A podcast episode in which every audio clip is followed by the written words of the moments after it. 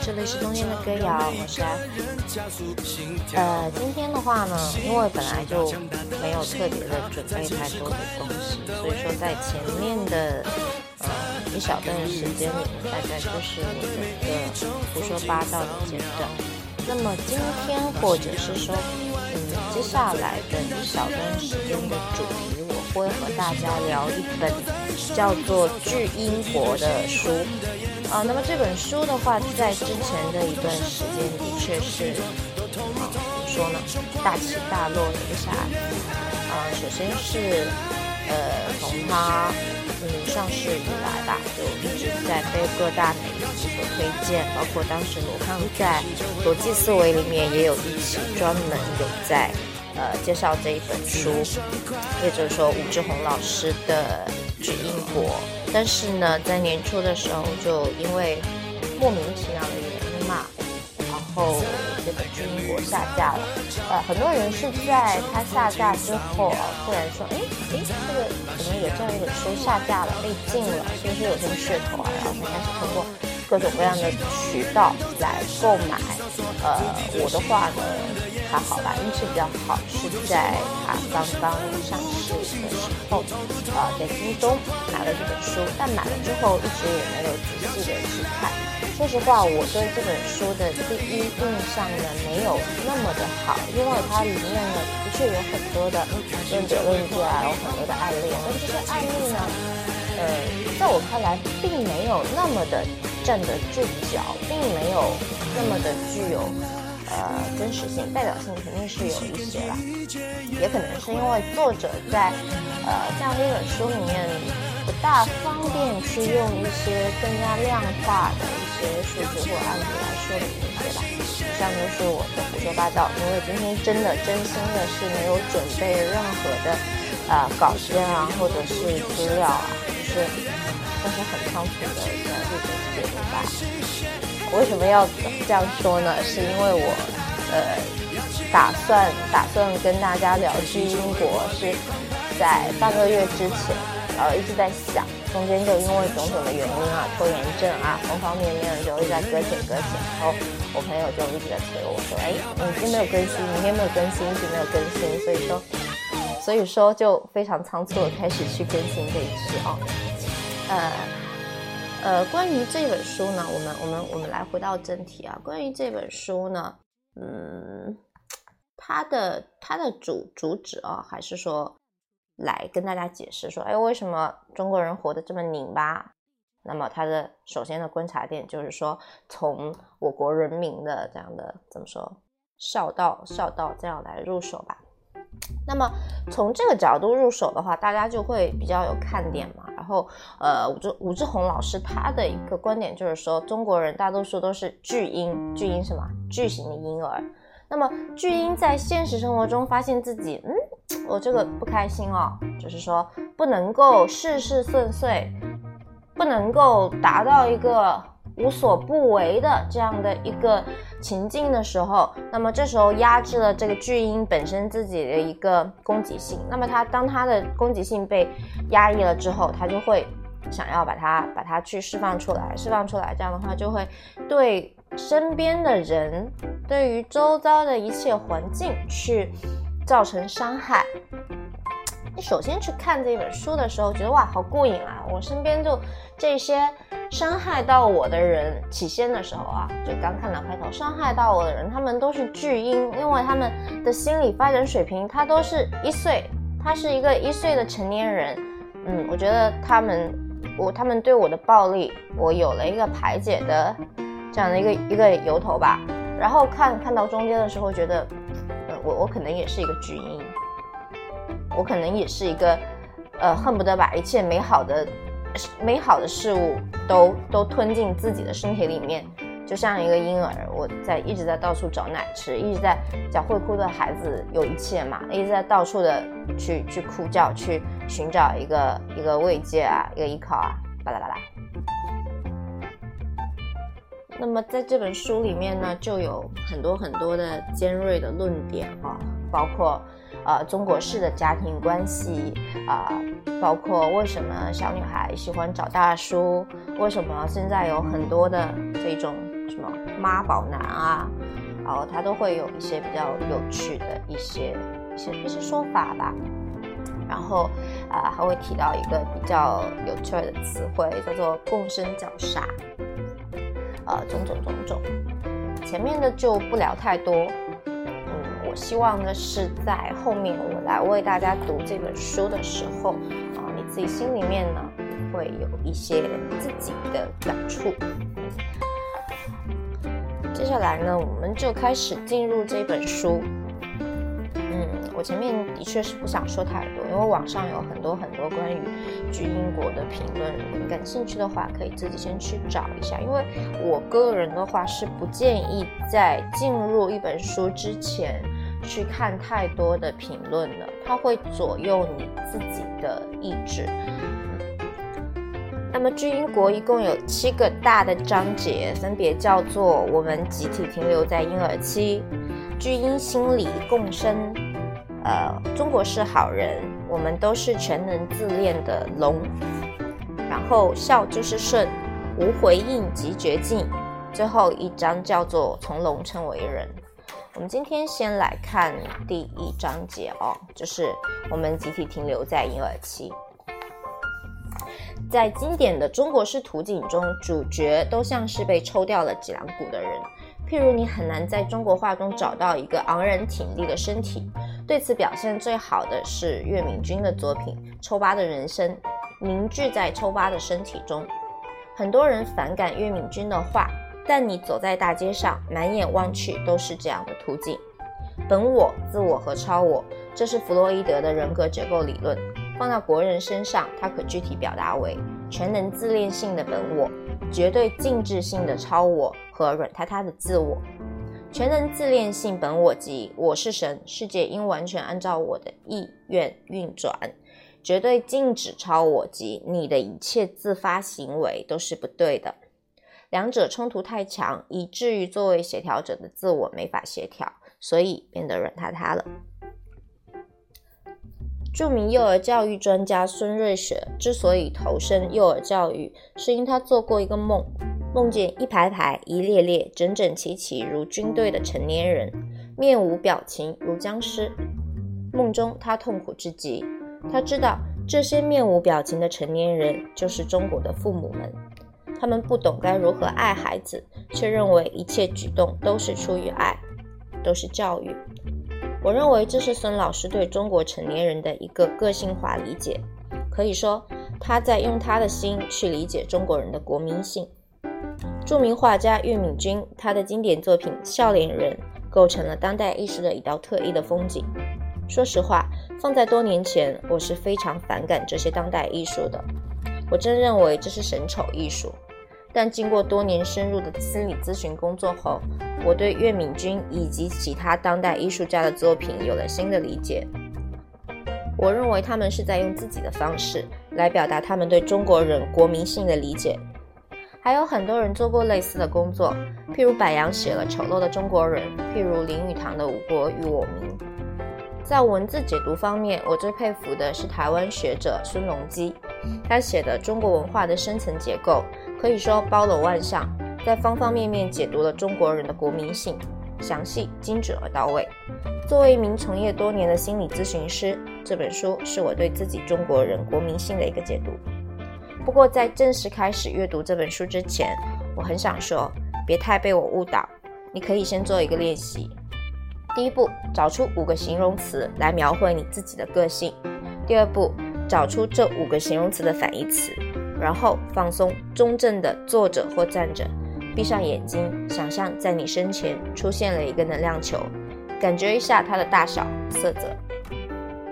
如果你做过气功、瑜伽或静心等训练，就可以这样：中正的站着，双脚叉开和肩同宽，搓手约十秒钟，然后闭上眼睛，张开双手，手心相对，去感知两只手间真的会有一个能量球一样。如两只手距离近了，你能感知到两只中间有一股张力在。然后在想象中，将那五个形容词逐一放到这个能量球中，看看这个能量球会变大还是会变小。如果只是放形容词进去，可能还不够。那你可以将符合这个形容词的自己的形象，譬如某一情境中你就是这样的，放入这个能量球中，看看会如何。我第一次做这个练习是在美国催眠治疗师斯蒂芬·吉利根的课上，他带领大家做这个练习。不过内容是将你的梦想放进去。大二的时候，我就有一个宏大的梦想，成为能解开人性奥妙的心理学大家，而且一直在追求它。但让我想象不到的是，将这个梦想放进去后，能量球就一下子少了很多。然后我的第二个梦想，并不是特别看重的梦想，到处旅游放进去，能量球变得大了很多。这练习让我非常震惊。我后来多次体会，感觉的确是如此。如果就是按照自己的感觉，成为一名深通人性的心理学家，我的世界是会变狭窄，能量是会变弱的。相反，如果我满世界去逛，自己的世界就会变大，能量就会变强。当时脑袋里并不非常懂得到底这是怎么回事。现在回头看，成为一名心理学者和成为一名作家一样，都是我本能上习惯走的路，而且是作为宅男的我最擅长的事。但宅男本来就是在相当程度上切断了和外界的联系，那么很自然的，假若按照宅男风的惯性一直走下去，我的世界会越来越狭窄。不管我做的事情看上去有多么宏大，类似的感觉还出现在我的好人形象上。说来搞笑，很多年来我一直认为自己是一个不自私的人，是一个好人，以这个形象而自得，有道德优越感，而且蛮容易获得别人认同。但我自己并不喜欢这个形象，不喜欢的原因很直接，我感觉到我待在这个形象里并不自在。仿佛有什么东西捆绑着我，让我不能自由地伸展自己。斯蒂芬·吉利根课上的这个练习让我震惊之余，也有了庆幸。当时想，幸亏明白的早，要不然有一天真活出了自己头脑里的第一梦想，成为一名卓有成就的心理学家，但却发现自己活得反而更加萎缩，那就太糟糕了。人的性格都是逐渐形成的，对他了解越深，就越可能改变他。至少，我们需要去问问，一直以来的这个我自己到底有多喜欢，或者问一个更形象的问题：假设你自己是一个能量球的话，那么作为一个能量球，你是伸展的还是萎缩甚至坍塌的？你的色彩是明亮的还是暗淡的？英国心理学家温尼科特说：“每个人都可以被看成是一个能量泡，这个能量泡在成长中必然要伸展自己。”伸展就是攻击性，而攻击性是人最原始的能量。弗洛伊德则称，驱动人类行为的动力有两个：性和攻击。如果你上一些灵性的课程，看一些灵性的书，则会看到一些哲人称，每个人都是一个能量体，能量球、能量泡、能量体。性和攻击这些说法其实是一回事，讲的都是生命力。人都是自恋的，对于我们已经形成的自我，对于我们所在的集体自我，不可避免的会有各种美化。但是我们需要问问自己：作为一个能量体，你的自我是伸展的、饱满的、鲜亮的、富有弹性的吗？还是萎缩的、暗淡的、僵硬的？你所在的集体作为一个自我，那么这个集体自我的能量体又是怎样的？我的确认为，我自己，我们多数国人，我们所在的各种集体，乃至社会与整体文化，都是在压制每个能量球的伸展的。但你也可以用你的眼睛、你的心去看。譬如，你可以发展这个练习，想象一个能量球代表着国人，然后你将我书中探讨的国人的各种国民性及国人作为一个集体的个性，放到这个能量球中。看看这个能量球将会如何变化。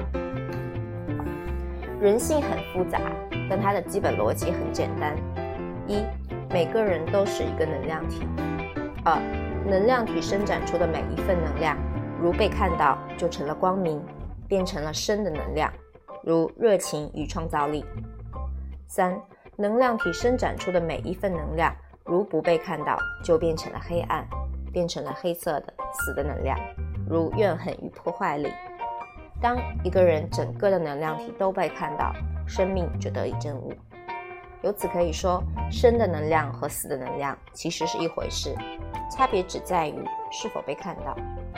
而且最初都是在关系中被人看到，而后自己将这一点内化，就可以自我觉知了。所以人不能长久处在孤独中，长久的孤独就等于能量体从未被看见，就等于是我们以为的彻底黑暗、彻底死亡。更详细一点的阐述则是：一，作为一个能量体，人需要向外界伸展自己，就如同一个章鱼。不断伸展自己能量的触角，能量伸展有各种各样的，如爱、欲望、表达、创作等。二，这一个具体的伸展如被看见，就相当于是这个能量触角被其他能量体接住，链接由此建立，而这股能量得到祝福。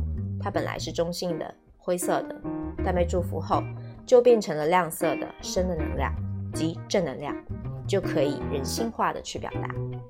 三，这一个具体的伸展不被看见，就相当于是这个能量触角没有被其他能量体接住，那诅咒就会发生，它会从中性的灰色的变成黑色能量以及负能量、攻击性。不过我喜欢把它称为黑色的生命力，然后会以破坏性的方式去表达。四，黑色的生命体或攻击性。它如果向外表达，就变成了对其他人的一个攻击，如怨恨、愤怒、鄙视、讽刺等。五、黑色的生命力如果不向外表达，它就会转而向内攻击自己，如羞耻、内疚、自嘲等。如总是向内攻击自己，就容易发展成抑郁症。六、黑色的生命力如再次被看见，那么它又会转化成亮色的生命力。七。很多人身上既看不到正能量，也看不到负能量，他们活得如同一个僵化而干瘪的能量球。其真实情形是，他们心中藏着自己大量的黑色生命力，这让他们惧怕，并将这些黑色的生命力封冻起来。活得抽巴而萎缩的中国人都是这种情形，我是其中的典型。我自己就是一个抽巴的男人。作为这样一个男人，我明白，在心理学上的所有努力。都是在有意无意试着找到一条路，能让我们更好的活出自己，成为一个饱满的能量体。而要做到这一点，就需要深刻的懂得那一个个干瘪的身体是怎么回事，他们体内藏着怎么样的黑色生命力，而且这些黑色生命力不能被灭掉，其实也灭不掉，而需要被看见、被理解和接纳。这也是我写这本书的目的，不是为了批判，不是为了宣扬黑暗。而是希望能达成理解与接纳，爱就是深深的理解和接纳。美国人本主义心理学家罗杰斯如是说：“我们集体停留在婴儿期，巨婴即成年婴儿，身体上是成年人了，而心理发展水平却还是婴儿水准。婴儿特指一岁前的孩子，巨婴即是心理发展水平还停留在一岁前的成年人。”多数国人都是巨婴，这样的国度自然是巨婴的国度。一个人有心理年龄，也有生理年龄。一个民族可以说有一个集体心理年龄。那么中国人作为一个集体，心理年龄会有多大？国内的精神分析学界有一个基本共识：中国人的集体心理年龄没有超过一岁，还停留在口欲期。弗洛伊德将一个人的心理发展分为五个阶段：口欲期，一岁前，嘴部是快感中心；肛欲期，一至三岁，肛门是快感中心；俄狄浦斯期，也称为性蕾期，三至五岁，孩子有了明确的性意识，快感中心也转移到了生殖器部位，并且男孩有了恋母弑父的动力，女孩有了恋父仇母的动力；潜伏期。六至十二岁，性能量像是突然间消失了一样，孩子们表现为更喜欢与同性伙伴交往。生殖期十三至十八岁及青春期，性能量大爆炸，一个人身体上做好了生育的准备。作为弗洛伊德的经典概念，口欲期和俄狄浦斯期的说法已经广为流传。关于中国人还集体停留在一岁前的婴儿期的最有力证据，就是中国的吃文化非常之发达。一岁前婴儿还有一个重要的特点是，婴儿必须和妈妈在一起，并且婴儿的生活是不能自理的。这也是中国成年人最经典的特征，都说明中国人的集体心理还停留在一岁前。精神分析界有一个习惯性的说法。这个人发展到了儿期，那个人没有发展到儿期。所谓儿期，指的是俄狄浦斯期，也即恋父恋母期。依照弗洛伊德的理论，俄狄浦斯期指的是三到五岁。在这一阶段，幼儿的性能量有了大爆炸，而且性能量指向了异性父母，而攻击能量、竞争性指向了同性父母，即。男孩会和爸爸争夺妈妈，女孩会和妈妈争夺爸爸。当一个孩子顺利发展到儿期，意味着他的性能量表达被允许，他的攻击能力、竞争性的表达也被允许。表现在成年人身上就是，发展到儿期的人会比较接纳自己的性能量以及竞争欲，同样他们会接纳伴侣的性能量，也会接纳对方的嫉妒心。这时，他们处理情感和性的时候，就像成年人一样。特别是因为和父母构建的是一个较成熟的三角关系，允许嫉妒与竞争在其中流动，所以他们会一定程度的三角关系有较高接纳度，允许伴侣有异性朋友和适度花心。他们不会只想着自己为所欲为，却要求伴侣绝对忠诚。所以，虽然看上去发展到俄狄浦斯期的人心理看起来比较复杂黑暗，性能量不压抑，竞争欲也不压抑，但发展到俄期的人，其人性发展程度要远比口欲期成熟。虽然精神分析师们也会说一个人的心理发展是一生的事，但私下里，精神分析师们更喜欢简单的说，一个人是到了俄期，还是停留在前俄期。从年龄上来讲，精神分析师们私下里会认为，所有人的心理年龄都停留在五岁前，所有民族也如是。五岁前分这样三个阶段：零至六个月，我称之为一个人的阶段，即虽然看起来婴儿是和妈妈或其他抚养者在一起，但婴儿会觉得整个世界只有他一个人存在，且整个世界必须以他一个人的意志为核心。他接受不了不同，不同即是敌对事件。六个月至三岁，我称之为两个人的阶段，即婴幼儿开始意识到他和妈妈是两个不同的人，他既需要和妈妈亲密，又需要独立。由此，亲密和独立构成了一对矛盾，两个人的意志同时存在，也构成了一个矛盾。这时，婴幼儿能接受彼此意志的不同了。但还需要妈妈在自己身边，还接受不了长时间的分离，所以对忠诚的要求比较高。而且两个人的阶段的主题是抢夺控制权，一个人的阶段会绝对的追求控制权，必须是只能一个人说了算，另一个人的意志被消灭。两个人的阶段虽然也争夺控制权，但不再是有你没我的控制权。而是可以接受对方与自己的不同，但希望自己的控制权多一些，同时要求两个人的身心都忠于彼此，或者说你要忠于我，而我可以自由。三至五岁，俄狄浦斯期，我称之为三个人的阶段。发展到俄期这个阶段，就意味着一个人能接受关系的复杂性了。我爱你，但我也爱别人；你爱我，你也可以爱别人。这个别人，譬如是孩子，譬如是工作，也可以是伴侣的异性朋友。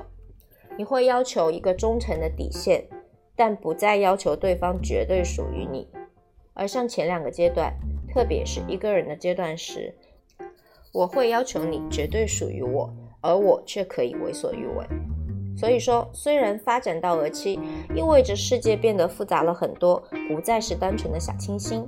但对这份复杂的容纳，其实意味着更高的心理健康程度。像前额期，则对忠诚、忠贞、纯净、单纯等有极高的要求，但一旦破裂，就会变得很可怕。所以说，只想活在一个单纯简单的世界中，这未必是好事。就一个国家而言，如果发展到了恶期，就会对人的复杂度及性欲和竞争欲有很高的接纳度。譬如英国和美国在整体上就达到了俄期，其社会对性的复杂性和竞争心有很大的包容以及鼓励。没发展到俄期，就意味着其心理年龄还在三岁前，而这又分为口欲期和刚欲期。刚欲期的重要表现是控制与强迫，追求捷径和秩序。德国和日本就很像是处于刚预期，心理治疗圈里的朋友多认为日本发展到了刚预期，甚至是恶期，但我非常怀疑他们是否到了刚预期。我觉得他们和我们的情况也许是一样的，只是表现方式不同。口欲期的集中表现则是好吃，并且什么事都要经过嘴来体验。口欲期不仅是好吃，也因为唇部最为敏感。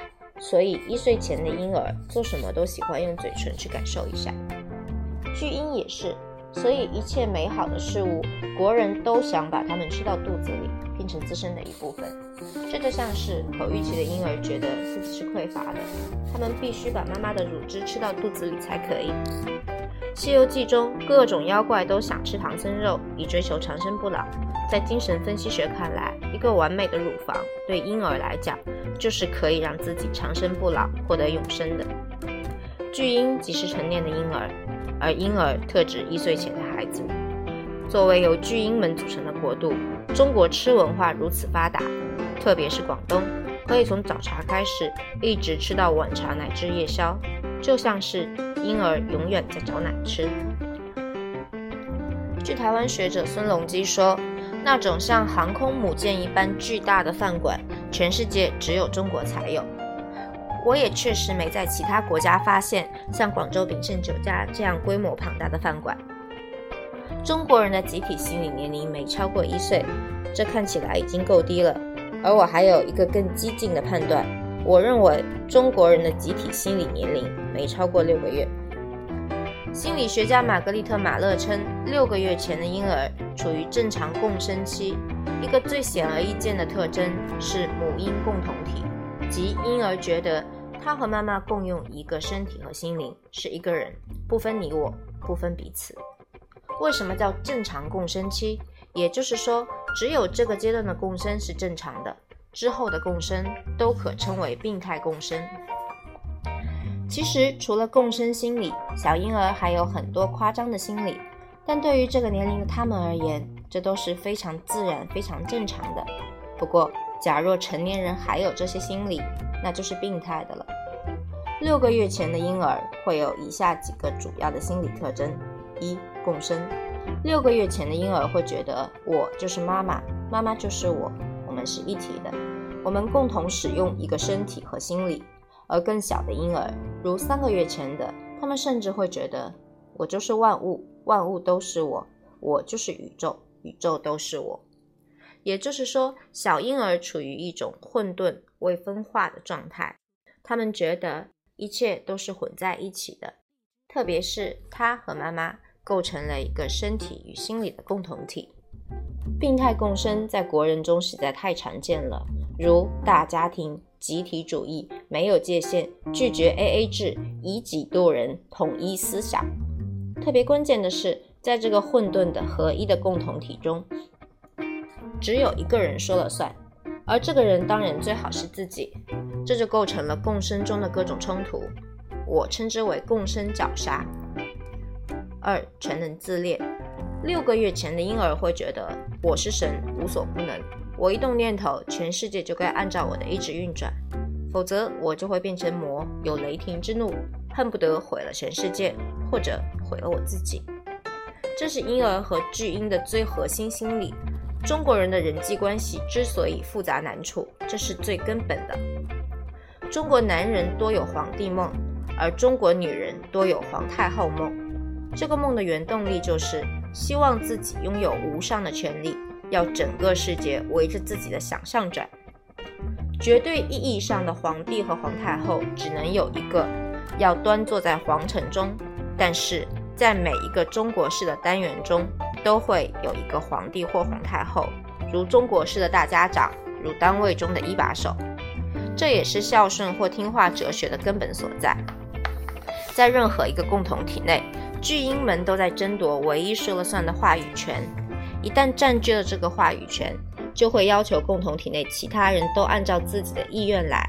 这一点能实现时，就会有神一般的感觉；当这一点被打破时，就会有魔一般的雷霆之怒。而且，全能自恋和共生结合在一起就很要命。因为还处在共生期，所以巨婴们不能独立好好待着，必须和别人粘在一起。而粘在一起后，全能自恋的心理又驱使他们拼命征战，很容易达到你死我活的地步。共生离不开，又要你死我活的争夺话语权，所以最好是弱者顺从强者。所以孝顺或听话哲学，其实只不过是巨婴水平的父母们一个必然的表现而已。当理解这一点后，我对孝道文化的愤怒就减轻了很多。一个社会单元内，那个最有权力的人才可能享受到这份资格，其他人怎么办？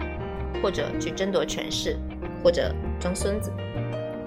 但是因为活在共生和全能自恋心理中的巨婴，绝对接受不了挑战，所以挑战者如果实力还不具备时，他们一般都会被灭掉。因此，中国历史上有独立意志又不懂政治的英雄们都没有好下场。最经典如岳飞，由此装孙子、装奴才就成了一个普遍选择，或者是有觉知的做奴才而等着有一天翻身，或者是做了奴才而没有觉知，反而去美化做奴才的哲学。儒家文化的存在，孝文化的存在。特别是三纲五常，在我看来，就是基于多数国人是巨婴这一事实而设计的。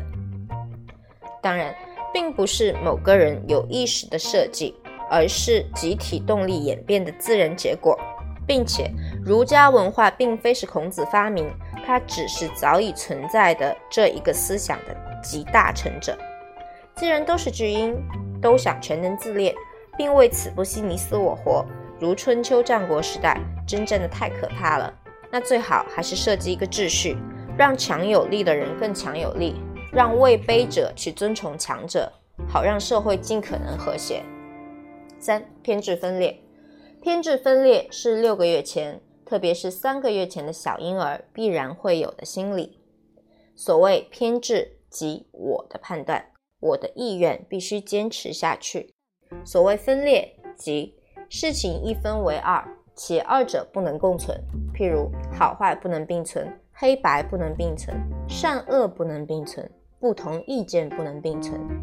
偏执分裂加一起，则成了我是好的、白的、善的，我的意愿才能存在；你则是坏的、黑的、恶的，你的意愿不能存在。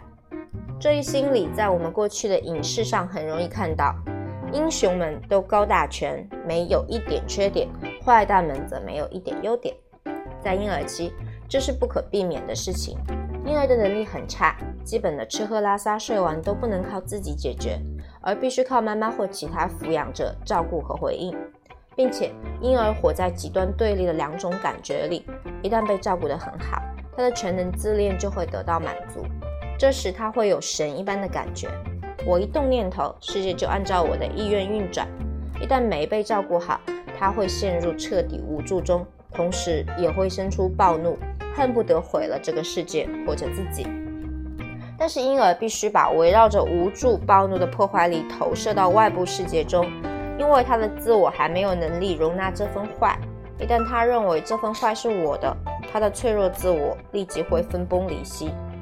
具体而言，一旦有任何失控发生，婴儿会想：既然我控制不了这件事，那一定是我之外的其他力量控制的，并且因为失控多是不愉快的，所以控制这件事发生的力量是敌意的，并且是主观敌意的。通过这样的思考，婴儿就将失控中产生的坏从自己身上切割出去，并且投射到外部世界中了，并且。因为婴儿同时还是偏执的，所以这个逻辑会变得非常顽固。类似逻辑在巨婴身上极为常见，譬如家里少了钱，父母或老人会怪罪孩子，逼孩子一定承认是自己拿了。如果孩子不承认，就往死里打。有些孩子就是不承认，因为的确不是他们干的；有些孩子被打趴了，不得已承认，但接着又会被逼迫去找钱，但因不是自己干的，还真找不着，所以又是一通暴打。最后，大人们却在其他地方找到了这笔钱。有些孩子就因此被父母或老人活活打死。当然，被打死的是极少数，但也有类似被冤枉经历的就太多太多。巨婴们之所以如此的逻辑是这样的：丢钱就意味着失控，失控就一定是我之外的力量干的，这个力量是恶意的，最容易控制不了，但又最容易归罪的就是孩子，所以要去怪他。他既然是恶意的还不承认，那就必须逼迫他承认，这样这份坏才能被控制。婴儿的基本心理可以归到这三点上。巨婴们也如是，并且他们可以千变万化，但万变不离其宗。在各种经典的中国式现象中，基本都可以找到这三类心理。作为一个集体，我们国人的心理发展水平没超过六个月，这听起来会让很多自恋的国人不舒服，觉得太低了。但还有比我们的心理发展水平更低的，譬如还有一个广袤的世界处于极致的偏执分裂中。那其实是三个月前的婴儿心理，他们的世界更是非黑即白、非敌即友、你死我活的。再譬如印度，在我看来，印度人简直是都还没有出生，他们集体活在中阴身的状态。所谓中阴身，也是印度的说法，即一个生命死去到重新出生的过程，并且关键不是分高低，关键是这是否是事实。如果是，我们就需要承认自己在这个基础上深深的被理解和接纳，然后从这里出发。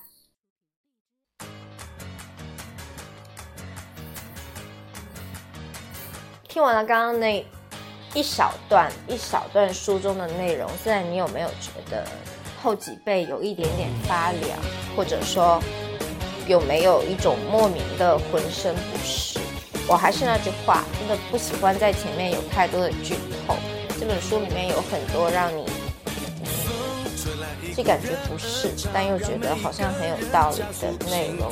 但前面的部分的话，里面的案例会比较少，后面会有一些呃一些一些案例吧。少数的话，就是呃坦率讲，我会觉得少数的话会有一点点的牵强，但是它的。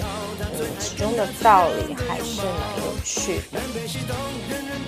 初步感觉起来，可能就是把我国人民哦，搞不好把世界人民骂了个遍。但主要还是在骂我国人民啦。这种书其实说被禁的话，也算是正常吧。那么我们今天就先开一个小小的头，我也完成了我一定要恢复更新这样的作业。其他的话，我觉得如果说这一期的内容不被屏蔽的话，我们接下来关于呃围绕着《巨婴国》这一本书，大概还要共处很长的一段时间。